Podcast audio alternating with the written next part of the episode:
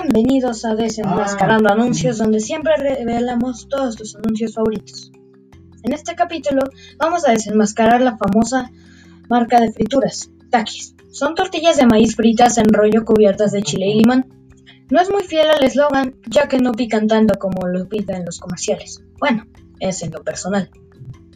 Anuncia frituras, anuncian frituras. Se dirigen a jóvenes y adultos. Causa la emoción de antojo y hambre utiliza el recurso literario de la metáfora. Los recursos persuasivos son que la bolsa tiene colores llamativos, tienen chile y eso le gusta a los mexicanos. Gracias por escucharnos y no se pierdan el siguiente capítulo de Desenmascarando Anuncios.